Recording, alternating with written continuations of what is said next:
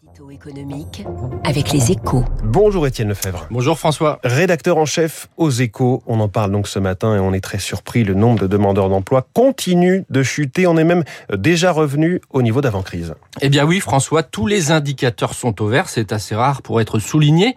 Moins 10% de chômeurs sur un an, 200 000 de moins en trois mois. C'est un rythme impressionnant. Et vous l'avez dit, on revient au niveau de fin 2019 quand nombre d'économistes nous prédisaient un million de chômeurs en plus. Autre fait notable, les embauches en CDI atteignent des records et les offres d'emploi affluent pour les cadres, qui ont d'ailleurs des fourmis dans les jambes. Même le chômage de longue durée reflue, alors que c'est en général le problème numéro un en sortie de crise. Enfin, si les inscriptions à Pôle emploi reculent, c'est bien pour des reprises d'emploi, pas des formations ou des contrats aidés. La prévision de l'INSEE d'un taux de chômage proche de 7,5% en fin d'année est bien partie pour se réaliser. Pour mémoire, Emmanuel Macron visait 7% en 2022. Alors on voit déjà cependant des pénuries de main-d'œuvre se multiplier. Est-ce que la baisse peut vraiment continuer? Eh bien, je cite Jean-Luc Tavernet, le patron de l'INSEE, il n'est pas interdit d'être optimiste, nous disait-il récemment dans Les Échos.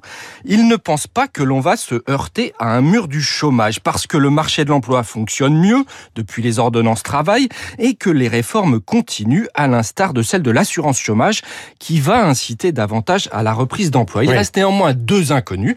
D'abord, l'efficacité des efforts sur la formation, les reconversions. Pour l'instant, les résultats sont décevants. On le voit avec ces difficultés des entreprises à recruter.